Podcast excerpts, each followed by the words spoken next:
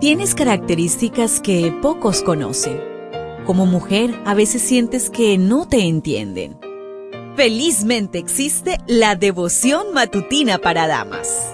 Porque no hay nada oculto para aquel que te creó. Bienvenida.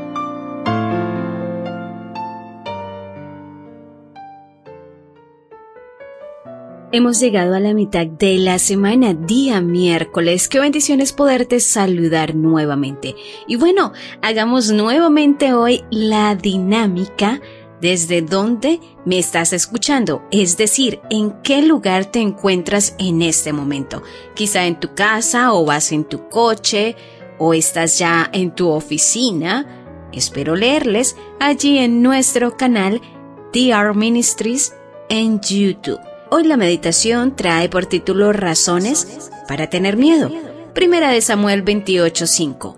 Y cuando vio Saúl el campamento de los filisteos, tuvo miedo y se turbó su corazón en gran manera.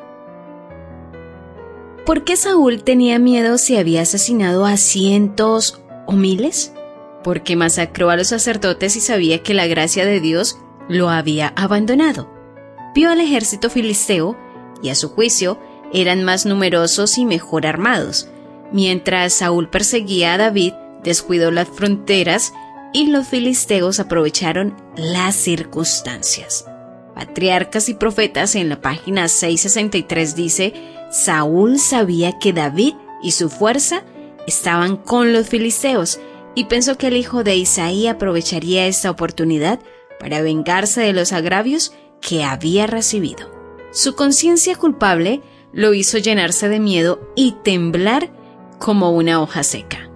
Nos afanamos tanto por perseguir una meta, sin asegurarnos de que sea la voluntad divina, y abandonamos a nuestros seres amados. Dejamos la puerta abierta al enemigo, facilitando que ataque a quienes fuimos llamados a salvaguardar.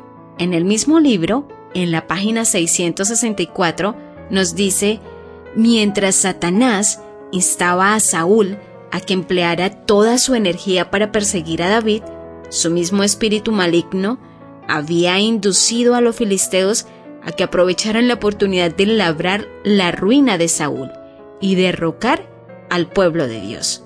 Cuán a menudo usa la misma política y el mismo procedimiento el gran enemigo. Trabaja sobre un corazón falto de consagración para encender la envidia y la lucha en la iglesia y luego, aprovechándose de la condición dividida en que está el pueblo de Dios, mueve a sus agentes para que labren la ruina de dicho pueblo. David había vivido entre los filisteos durante más de un año y desde allí atacaba a los jerusitas, jezreelitas y amalecitas, haciéndole creer al rey filisteo que atacaba territorio de Judá y otras regiones enemigas. Aquís el rey filisteo, feliz de que David y su gente estuviesen en su tierra, y para asegurarse de que siguiera siendo odiado por Saúl y su tropa, lo invitó a pelear contra su propio país. David recurrió al engaño, dándole una respuesta evasiva. Esto lo puedes confirmar en 1 de Samuel 28:2. El rey tomó esta palabra como la aceptación de pelear a favor de ellos. David no levantaría su espada contra su propia nación, pues era el ungido y futuro rey, pero no quería decepcionar a quien tanto lo había apoyado. Tal es el peligro de hacer alianzas con quienes no tienen temor de Dios. Poco a poco nos vamos envolviendo y comprometemos nuestros principios. Si lo has hecho, ruega que la misericordia divina te alcance. ¿Lo ves? ¿Te das cuenta?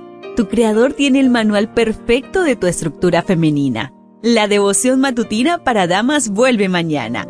Gracias a Canaan Seventh Day Adventist Church and DR Ministries.